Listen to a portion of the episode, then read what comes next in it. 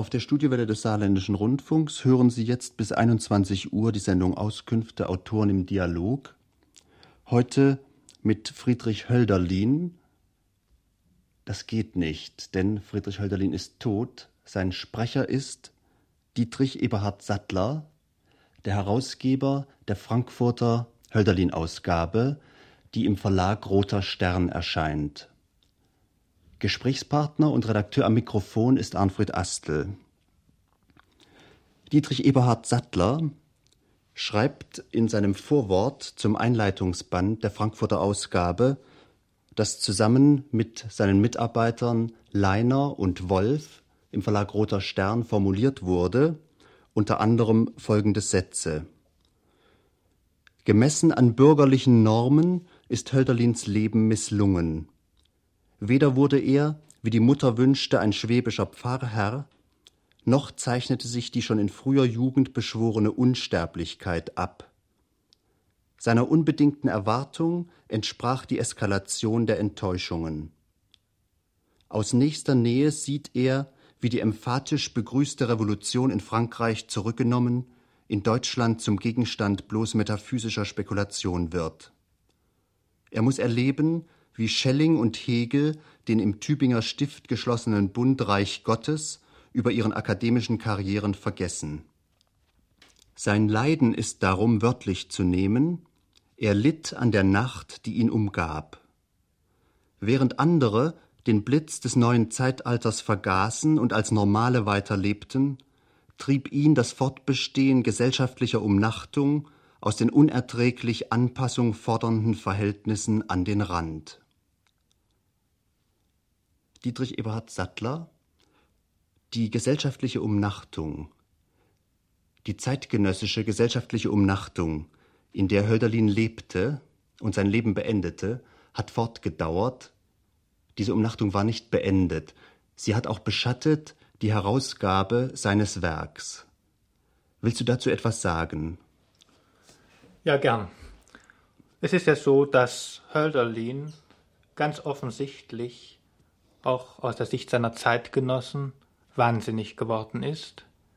Er ist in psychiatrischer Behandlung gewesen und schon die zeitgenössische Kritik hat an seinen Gesängen das Unverständliche kritisiert, zum Teil sogar verunglimpft. Und diese Verunglimpfung dessen, was dieser Mann in der Krise, die ihm von außen sozusagen widerfahren ist, dieses ähm, unverständliche, großartige Werk ist aus dieser Sicht des umnachteten Hölderlin nur selektiv ediert worden. Und er ist bevormundet worden praktisch von seinen Herausgebern. Ja. Möchte ich vielleicht ganz kurz äh, skizzieren. Ähm, die Ausgabe, die 19, 1843 von ähm, dem Sohn Gustav Schwabs gemacht wurde, die erste äh, Gesamtausgabe, die enthielt einen Großteil der Gedichte gar nicht, die noch zu seinen Lebzeiten abgedruckt worden waren. Und später, als auch Anfang des 20. Jahrhunderts die ersten großen kritischen Ausgaben kamen, wurde ein großer Teil dieses hymnischen Spätwerks nur äh, beiläufig gedruckt, das heißt im kritischen Apparat, der den Lesern nicht zugänglich war, aber damit nicht genug. Die Unverständlichkeit dieses Werks hat dazu geführt, dass Hölderlin seine Strahlungskraft, die er zweifellos auch in seiner Unverständlichkeit besitzt, ausgebeutet worden ist von Ideologen, von Leuten, die ihre eigene Anschauung mit dem Munde Hölderlins verkünden wollten. Das kann man nachprüfen an der Rezeption Hölderlins äh, in der Georgezeit man kann es, und das ist das Schlimmste, nachvollziehen, ähm, wenn man bedenkt, dass Hunderttausende deutscher Soldaten den Hölderlin in ihrem Maschgepäck mit sich führten und mit der Ode Der Tod fürs Vaterland auf den Lippen den Tod fürs Vaterland starben. Der Tod für Vaterla fürs Vaterland war von Hölderlin nicht gemeint als der Tod fürs Vaterland in einem Angriffskrieg oder überhaupt einem Krieg gegen äußere Feinde, sondern gegen innere Feinde, äh, gegen Tyrannen und Unterdrücker. Ja. Hölderlin hat ja die Französische Revolution, die als 19-Jähriger 1789 erlebte, emphatisch begrüßt. Und ähm, er hat diese Geschehnisse ganz leidenschaftlich verfolgt. Und äh, zu diesen Kommentaren gehört auch diese Ode Der Tod fürs Vaterland, wobei man bedenken muss, dass der Begriff Patrie äh, zum ersten Mal in diesem Sinn gebraucht worden war, äh, als ein Land, das unabhängig von äh, chauvinistischen Gesichtspunkten ähm, Vaterland der Menschen sein kann. Und in diesem Sinn hat er das freie Frankreich, wie es verkündet worden war, auch in den Deklarationen, die etwas ganz Neues brachten, als ein Vaterland betrachtet, für das es sich zu sterben lohnt, aber nicht äh, ein Vaterland gesehen, das sich vergrößern muss äh, im den Feldzügen der Monarchen, die ihren Ruhm auf dem Feld der Ehre zu vergrößern trachteten. Äh, zeitlich zusammen mit dem Höhepunkt des ideologischen Missbrauchs Hölderlins im Faschismus 1943 fällt die Gründung und der Beginn der Start der Stuttgarter Ausgabe und Ihr im Verlag habt äh, bei eurer Pressekonferenz auch einige Auszüge vorgelegt aus den damaligen Vorworten und Begleitveröffentlichungen. Und daraus geht klar hervor, dass da doch eine sehr weit getriebene Anpassung in der ideologischen Eingruppierung Hölderlins getrieben wurde. Ja, äh, dazu muss ich dir sagen, dass wir das Schlimmste sogar weggelassen haben, weil wir nicht auf eine billige Art und Weise äh, nachträglich und noch einmal eine Entnazifizierung treiben wollten. Das, was vorgelegen hat, äh, das liegt äh, klar auf der Hand ähm, von dem Kultusministerium damals, von dem Propagandaministerium wurde diese Ausgabe gefördert. Eine äh, zur gleichen Zeit äh, gestartete Neuauflage der alten Hellingradschen Ausgabe wurde gestoppt, um dieses große Prestigeunternehmen Hölderlin ähm, der nationalsozialistischen Ära, so könnte man es schon sagen, zu starten. Aber das würde äh, die Herausgeber, die noch lebenden Herausgeber, doch irgendwie ähm, in ein falsches Licht setzen. Tatsächlich ist, äh, dass das zweier, zweierlei Stiefel waren. Einmal die philologische Anstrengung und auf der anderen Seite äh, der Gedanke, wie so etwas zu benutzen wäre. Nun ist der, das Kriegsende sehr schnell gekommen die, ähm, der erste Band dieser Stuttgarter Ausgabe ist zwar schon im Dritten Reich erschienen, ist aber irgendwie vernichtet worden. Es wurde dann noch einmal eine Ausla Auflage 1946 gemacht. Und diese Ausgabe ist 1974 oder 1975 sogar jetzt erst mit einem achten Band Rezension abgeschlossen. Äh, wenn man nun erfährt, äh, dass die Frankfurter Ausgabe, äh, die zum ersten Mal nach den Manuskripten in einer diplomatischen Umschrift die Textvarianten ausbreitet in einer Synopse nach einem grafisch entwickelten System, das ihr gebracht habt. Wenn man nun erfährt, dass diese Ausgabe im Verlag Roter Stern erscheint, äh, könnte man den Eindruck gewinnen, dass dies nun eine sehr grobe politische Neueingruppierung Höderlins sei. Dies ist wohl ein Irrtum. Inwiefern ist dies ein Irrtum? Ich würde noch nicht einmal sagen, dass es ein ganz grober Irrtum ist. Denn dass der Verlag Roter Stern den Hölderlin macht, nachdem ich mich, um das Persönliche zu sagen, lange Zeit bemüht habe, ähm, diesen neuen Hölderlin äh, mit dem neuen editorischen Schema äh, über die Hölderlin-Gesellschaft zu publizieren, das ist kein Zufall, dass der Rote Stern das übernommen hat. Ähm, Weshalb ist es kein Zufall?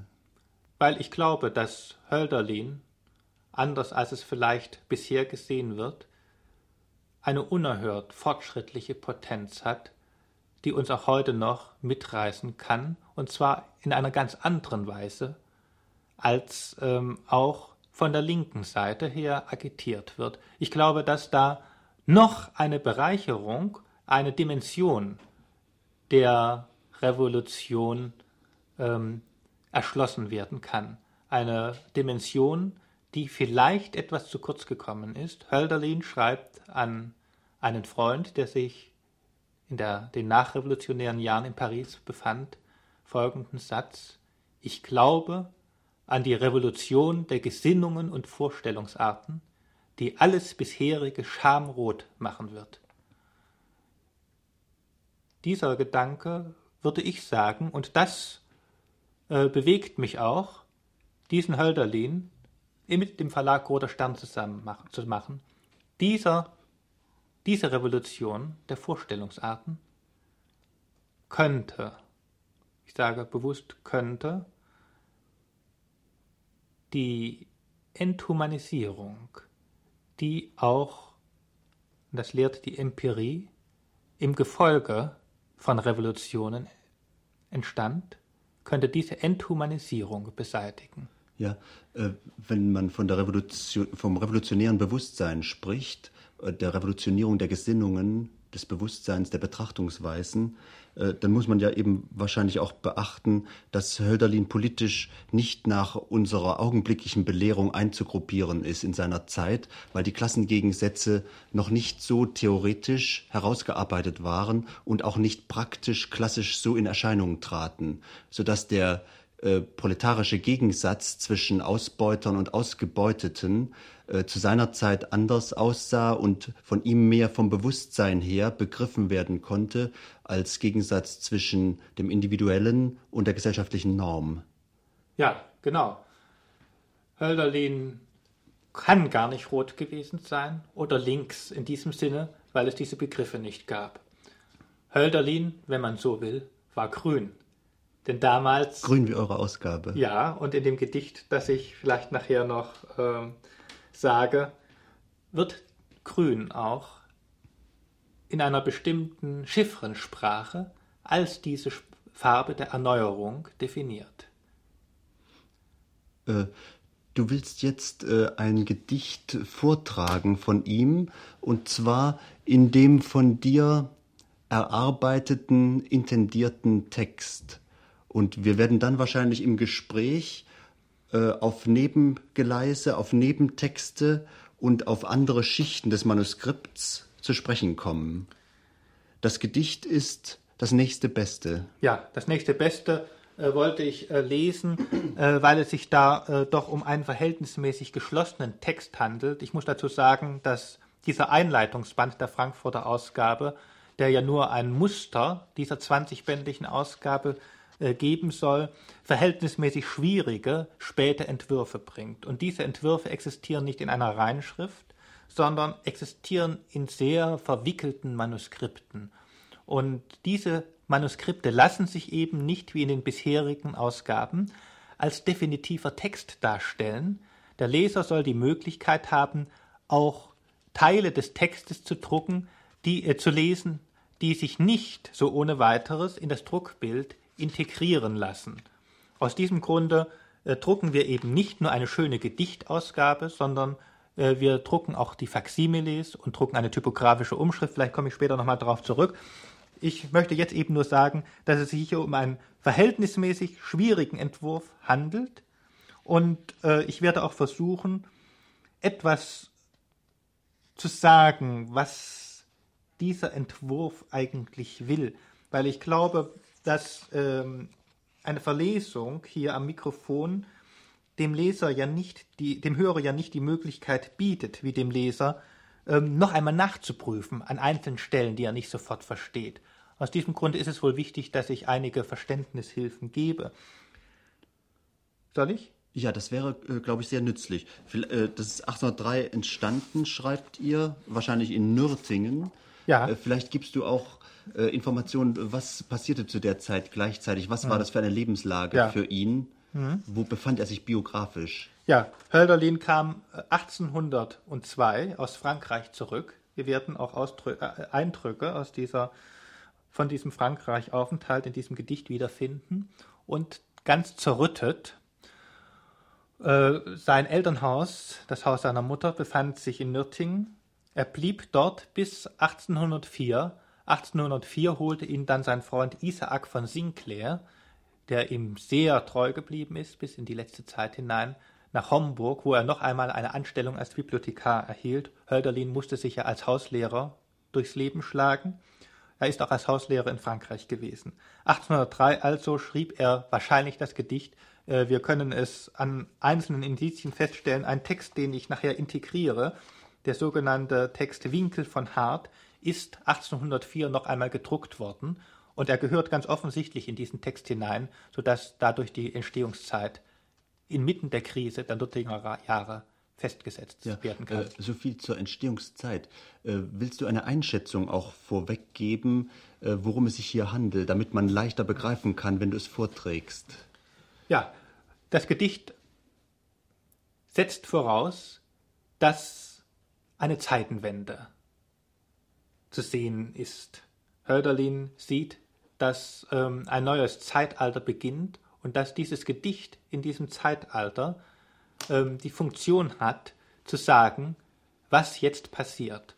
Und das sagt er nicht, äh, wie das ein Redner oder ein Geschichtsphilosoph sagen würde, sondern er sagt das in Metaphern, in dichterischen Bildern, die in diesem Gedicht unerhört groß angelegt sind. Die Sätze sind teilweise so lang, dass das Verbum erst nach 20 Versen kommt. Zum Beispiel die Staren, die, die Vögel. Vögel, die aus den südlichen Gegenden nach Deutschland fliegen, werden als Geschichtsprozess dargestellt. Sie fliegen Eck um Ecke und das Verbum, um das nur mal zu sagen, fliegen sie auf, kommt erst ganz spät, nachdem vorher zahllose Bedingungen dieses Auffliegens genannt worden sind. Und dann ist vielleicht jetzt noch äh, darauf hinzuweisen, dass dieses Gedicht gekennzeichnet ist durch verschiedene Sprachebenen.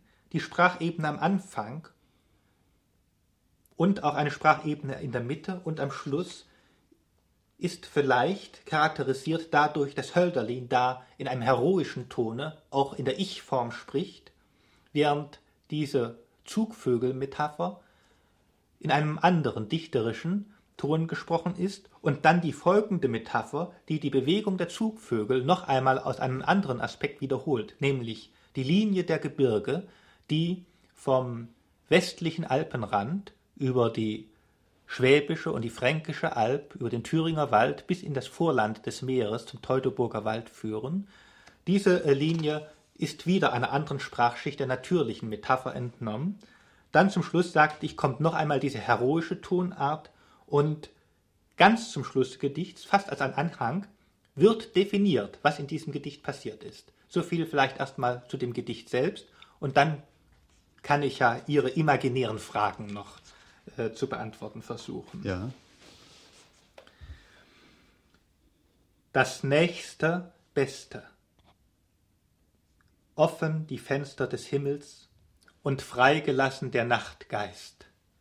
Der Himmelstürmende, der hat unser Land beschwätzet mit Sprachen viel, undichtrischen, unendlichen, unfriedlichen, unbändigen, unbändigen und den Schutt gewälzet bis diese Stunde. Doch kommt das, was ich will. Drum, wie die Staren, mit Freudengeschrei, wenn auf Gascone, Orten wo viel Gärten, wenn im Olivenland Springbrunnen. Und in liebenswürdiger Fremde die Bäum an grasbewachsenen Wegen unwissend in der Wüste die Sonne sticht, und das Herz der Erde tuet sich auf, wo um den Hügel von Eichen aus brennendem Lande die Ströme, und wo des Sonntags unter Tänzen gastfreundlich die Schwellen sind, an Blüten begrenzten Straßen stille gehend. Sie spüren nämlich die Heimat, wenn grad aus falbem Stein die Wasser silbern rieseln und heilig grün sich zeigt auf feuchter Wiese der Charente, die klugen Sinne pflegend.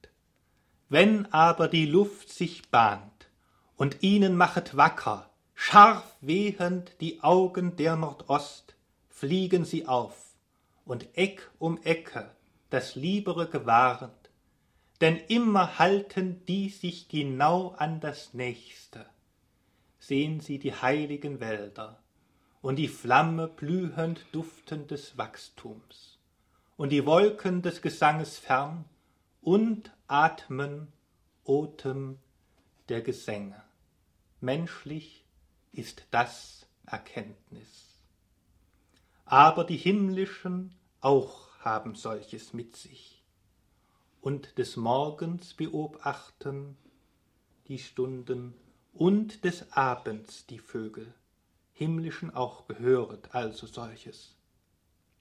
Wohlan nun, sonst in Zeiten des Geheimnisses hätt ich, als von Natur, gesagt, sie kommen in Deutschland. Jetzt aber, weil wie die See die Erd ist und die Länder Männern gleich, die nicht vorübergehen können, einander, untereinander sich schelten fast, so sag ich. Abendlich, wohlgeschmiedet, vom Oberlande biegt sich das Gebirg, wo auf hoher Wiese die Wälder sind, wohl an der bayerischen Ebene. Nämlich Gebirg geht weit und strecket hinter Amberg sich und fränkischen Hügeln. Berühmt ist dieses. Umsonst nicht hat seitwärts gebogen einer von Bergen der Jugend das Gebirg und gerichtet das Gebirg heimatlich. Wildnis nämlich sind ihm die Alpen und das Gebirg, das teilet die Tale und die Länge lang geht über die Erd. Dort aber, wo? Hinunter sinket der Wald und knospenähnlich einwärts hängen die Blätter, denen blüht unten auf ein Grund, nicht gar unmündig, da nämlich ist Ulrich gegangen, noch sind über dem Fußtritt ein groß Schicksal und rauschen über spitzem Winkel frohlockende Bäume. Gut ist, das gesetzt ist. Aber eines, das ficht uns an. Anhang, der bringt uns fast um Heiligen Geist. Barbaren auch leben, wo allein herrschet Sonne und Mond. Gott aber hält uns zu sehen einen, der wolle umkehren mein Vaterland. Gehen mag's nun, fast unrein, hat sehen lassen und das Eingeweid der Erde der Rosse Leib war der Geist, bei Ilion aber auch das Licht der Adler.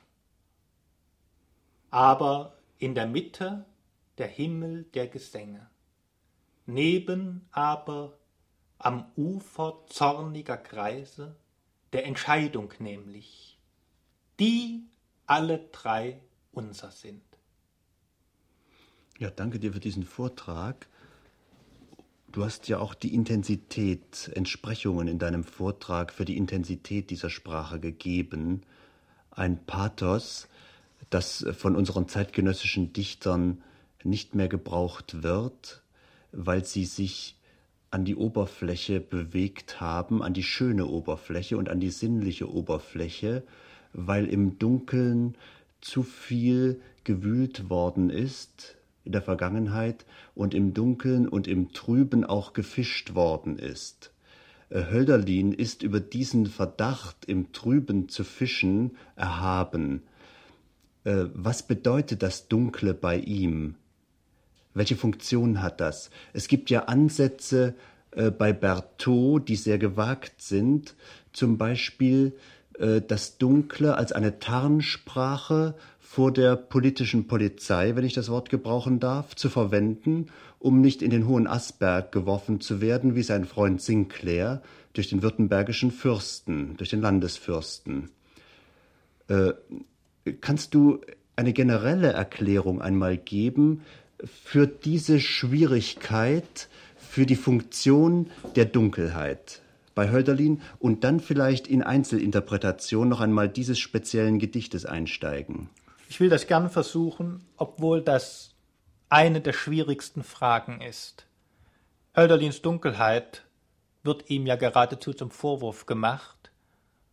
Man sagt, wie äh, soll jemand, der nicht die Voraussetzungen mitbringt, ein solches esoterisches Gedicht, das nur für Eliten offensichtlich gemacht ist, verstehen können. Und äh, die Idee und der Gedanke, dass es sich hier um eine Schlüsselsprache handeln könnte, die äh, politisch einen Schutz vermitteln soll, der ist vor allen Dingen in Gedichten, die gedruckt worden sind, nicht ganz von der Hand zu weisen. Und zweifellos ist dieses Element vorhanden. Bei Hölderlin, der seine Gedichte ganz entgegen zum Eindruck, den sie vermitteln, durchgeplant hat, das lässt sich auch an diesem Gedicht nachweisen, und theoretisch fundiert hat, hat die Dunkelheit einen noch viel man wird es fast sagen, es wäre ein Paradox, einen menschenfreundlicheren Sinn. Im Gegensatz zu den Predigten und Reden von der Kanzel herab beispielsweise oder den Agitationen, die eine Unmündigkeit bei den Hörern voraussetzen, die also den Hörer oder den Leser der Aggression eines Autors ausliefern, indem dieser Autor sich anmaßt, die Meinung, fremde Meinungen, auf einem Fließband von Argumentationen zu montieren, geht Hölderlin von dem höchst modernen Gedanken aus, dass nur Erkenntnis dann etwas tauge und menschlich vertretbar ist, wenn sie so dargeboten wird, dass jeder selbst diese Erkenntnis sich in einem schöpferischen Akt selbst bildet. Die Chiffre erlaubt ja auch einen freundlichen, oberflächlichen Zugang zunächst. Wenn wir Baum hören oder Star hören oder die Namen von Gebirgszügen hören und Landschaftsbeschreibungen, dann ist das freundliche Entgegenkommen in dieser Chiffre, dass wir zunächst diese Worte so verstehen, wie sie gemeint sind in der Bezeichnung der Dinge. Das Wort Baum bezeichnet das Ding Baum, das lebende Ding Baum. Das heißt, man hat auch Ober im oberflächlichen Zugang zunächst eine Entschädigung, eine Befriedigung durch Schönheit, entfaltete Schönheit und durch Wohllaut der Sprache. Ja, erst in den ganz späten Gedichten wird dieses System, äh, dieser Zusammenhang, der ein Gedicht auch ohne den Gegensinn oder die dunkle Bedeutung verständlich und schön macht, aufgegeben, dann nämlich, wenn die Chiffren äh, so hart aneinander prallen, dass man keinen natürlichen Zusammenhang mehr konstruieren kann. Ich äh, nenne beispielsweise nur eine Zeile aus der späten Fassung der Elegie Brot und Wein. Da heißt es, das Grün aber ernähret das Ross und den Wolf in der Wildnis.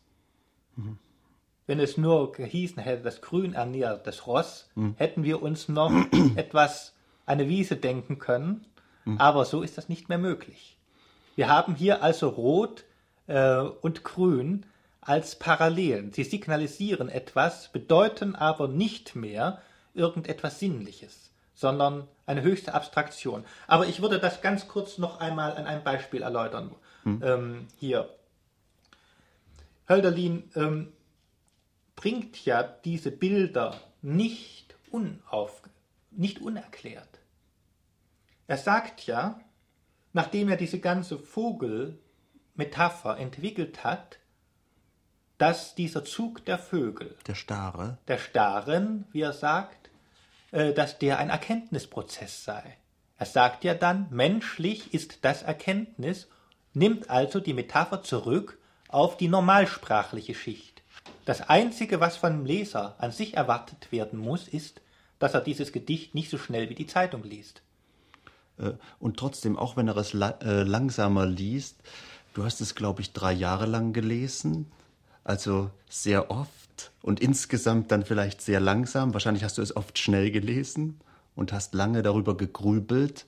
Äh, es ist doch ein Erfordernis, das man nicht ohne weiteres aufbringen kann das man nicht ohne weiteres befriedigen kann, dem man nicht ohne weiteres nachkommen kann. Ja. Zum Beispiel dieser Vogelflug als ein Erkenntnisprozess. Äh, es, es äh, legen sich ja auch missverständliche Worte nahe, wie zum Beispiel Geistesflug oder so etwas. Äh, kannst du da noch näher in die Deutung einsteigen, speziell dieses Bildes von dem starren Schwarm, der diesen Gebirgszügen folgt, Ecke um Ecke, von Gebirgsvorsprung zu Gebirgsvorsprung, äh, was das bedeutet. Kannst du da doch noch etwas weiter in die Erhellung und in die Erklärung einsteigen? Ja, Denn unsere Sendezeit ist ja nur 40 Minuten und nicht drei Jahre. Also wir müssen sozusagen gerafft die Erhellung betreiben. Ja, jetzt äh, sind unsere Hörer natürlich schrecklich äh, frustriert und werden sich an diese Texte überhaupt nicht mehr ranwagen. Dazu muss ich sagen, äh, dass ich drei Jahre gebraucht habe, um einen Text, der in einem desolaten Zustand in der Handschrift ist, in dieser Form, wie ich ihn verlesen habe, zusammenzubringen. Und da muss man natürlich, um solche Kombinationen herstellen zu können, möglichst viele Hintergründe erarbeiten und muss auch sämtliche Kombinationen ausschöpfen. Dann ist es aber auch so, dass ich in den Begründungen, die gleich unmittelbar dem Gedicht folgen, das Gedicht zwar nicht ganz erkläre, das würde ja meinem eigenen Satz vorhin widersprechen, ich würde ja dann den Leser der Erkenntnis berauben, aber ich gebe doch die Hinweise, die er aufgrund ähm, der Studien, der Vorstudien, die ich geleistet habe, ähm, mitnehmen kann, ohne jetzt selbst alles das zu lesen, was ich äh, lesen musste, um hinter das Gedicht zu steigen, ja. muss man so zu sagen. Nein, aber jetzt zu der anderen Frage. Ähm, Vielleicht ist es nicht allgemein bekannt, Hölderlin, äh, Schelling und Hegel lebten in Tübingen auf einer Stube. Ähm, Hegel verdanken wir die ersten Ansätze jener Geschichtsphilosophie, äh, die wir heute noch ähm, in der marxistischen äh, Geschichtsphilosophie gültig anerkennen. Das heißt, dieses Gedicht ähm, vermittelt uns als Urkunde dokumentarisch einen prädialektischen einen präphilosophischen Gedanken äh, der Folgerichtigkeit von Geschichte. Diese Vögel, die Zugvögel, die Jahr für Jahr mit der Sicherheit, die wir nicht begreifen, ihren Weg finden, diese Sicherheit wird verglichen mit der Sicherheit, mit der Geschichte um Ecken und Ecken ihren Weg geht. Das wird da entwickelt vom nächsten Besten zum nächsten zum Besten. Nächsten Besten. Immer was ganz materialistisch zu verstehen ist. Ja. Es ist nicht pejorativ wie in dieser Floskel das nächstbeste wählen. Äh, das ist ja äh, ins Negative umgeschlagen, sondern es ist wirklich positiv gemeint. Das Nächste, das Naheliegende und da von dem Naheliegenden das Beste. Das heißt ein Entwicklungsprozess. Ja. Das Naheliegende, das ist auch das Beste. Und Hölderlin hat es bewusst hm. diesem Topos, hm. dieser Redensart entgegenformuliert, das Nächste ist genauso groß geschrieben wie auch das Beste. Es ist mhm. also nicht das nächste Beste, sondern das Nächste ist zugleich das Beste. Aber ähm, vielleicht noch einmal ähm, ein ganz kurzer Hinweis darauf, wie dieses Gedicht strukturiert ist. Äh, ganz zum Schluss ähm, kommen dann äh, Sätze wie ähm, Der Rosse Leib war der Geist, bei Ilion aber auch das Licht der Adler, aber in der Mitte der Himmel der Gesänge, neben aber am Ufer zorniger Kreise der Entscheidung, nämlich die alle drei unser sind. Das ist eine ganz verwickelte und beispiellose Fügung. Es wird nämlich da ähm, eine Aussage vorgetragen mit den geringstmöglichen Mitteln. Ich versuche das zu analysieren. Der Rosseleib war der Geist. Was für ein Geist? Wer war der Rosseleib? Voraus geht die Metapher der Gebirge. Das, ist, das sind die natürlichen Bilder. Ähm, mehr will ich jetzt in diesem Zusammenhang nicht sagen. Äh, Sie müssen mir das jetzt schon mal an Ihrem Lautsprecher abnehmen, äh, dass äh, die Rosse hier natürliche Bilder bedeuten. Setzen wir das mal voraus. Dann war, waren diese Bilder, diese Gebirgsgänge, waren der Geist. Was für ein Geist? Bei Ilion aber auch das Licht der Adler. Adorno äh, definiert das als Parataxis, die Nebenordnung. In diesem Nebensatz, diesem nebengeordneten Satz erklärt Hölderlin, was das für ein Geist war. Das Licht der Adler bei Ilion, das war der Vogelflug. Wenn der Adler von rechts kam, dann verkündete das Gelingen des Kampfes, und wenn er von links kam, mit irgendwelchen anderen unseligen Zeichen begleitet, dann konnten die Helden vor Troja erkennen, dass es jetzt schieflaufen wird. Und in diesem Sinne war dieser Geist der äh, Gebirge jetzt nicht in einem wissenschaftlichen Sinne, ähm, sondern eben im Sinne des hymnischen Erkennens von Zusammenhängen Geist der Vorhersage. aber in der Mitte der Himmel der Gesänge. Und jetzt müssen wir ergänzen, war der Geist. Und was für ein Geist? Da brauchen wir nur die Mitte aufzuschlagen. Da steht es nämlich, an dieser einzigen Stelle leuchtet die normalsprachliche, mit, äh, die, der normalsprachliche Begriff aus dem ähm, Vorhang der ähm, Metaphern auf. Erkenntnis. In der Mitte, der, die Wolken des Gesanges, die Himmel der Gesänge, die sind Erkenntnis. In der Mitte war Geist Erkenntnis, neben aber am Ufer zorniger Kreise der Entscheidung nämlich. Vielleicht haben Sie gemerkt beim Vorlesen, äh, dass solche Passagen wie offen die Fenster des Himmels und freigelassen der Nachtgeist, der Himmelstürmende, der hat unser Land beschwätzet mit Sprachen viel, unbändigen und in Schutt gewälzet bis diese Stunde, oder auch dieser hier. Aber eines, das ficht uns an, Anhang, der bringt uns fast um Heiligen Geist, Barbaren auch leben, dass die eine andere Tonart sprechen, eine fast anklagende Entscheidung für oder gegen fordernde. Das ist mit Ufern zorniger Kreise gemeint, wobei hinter dem Bild zorniger Kreise möglicherweise jeder soll sich da seine Deutung selbst zurecht machen können, aber ich denke schon, äh, dass er da an die Droh- und Scheltreden der israelitischen Propheten denkt. Wir müssen ja immer sehen, dass Hölderlin, um seine Aussagen zu gewinnen, auf festliegendes Material zurückgegriffen hat, und zu diesen Materialien gehörte, da er auch Theologie studiert hat, die Bibel, dazu gehörte Pindar, dazu gehörte Klopstock und viele andere. Was, wie ist der Nachtgeist äh, zu erklären am Anfang? Hölderlin erklärt ihn selbst. Und zwar in den aufeinander, übereinander getürmten Varianten äh, zu unbändigen. Der Nachtgeist ist undichtrisch, er spricht undichtrisch. Unendlich ist direkt ein Begriff aus der Philosophie des deutschen Idealismus. Er meint ganz offensichtlich äh, die auch für heutige Buchmessenverhältnisse unerhörte quantitative, äh, das unerhörte quantitative Angebot an Philosophemen, nicht? was wir heute als äh, die Blütezeit deutscher äh, Philosophie und deutscher Klassik ansehen, konnte den Zeitgenossen damals fast schwindlig machen. Dietrich Eberhard Sattler, der Verlag Roter Stern, wird nun also mit seinem grünen Einleitungsband der Frankfurter Ausgabe sämtlicher Werke Friedrich Hölderlins auf die Frankfurter Buchmesse gehen. Die Frankfurter Ausgabe ist auf 20 Bände konzipiert. Vielleicht sagst du noch einmal kurz zusammengefasst, was diese Ausgabe nach der abgeschlossenen Stuttgarter Ausgabe nötig gemacht hat und wie diese Arbeit für euch praktisch aussehen wird diese Editionsarbeit? Ja, die Frankfurter Ausgabe bringt im Gegensatz zur Stuttgarter Ausgabe, die äh, zweigeteilt war, sie enthielt Text und kritischen Apparat, den vollständigen Text immer zusammen in einem Band jeweils.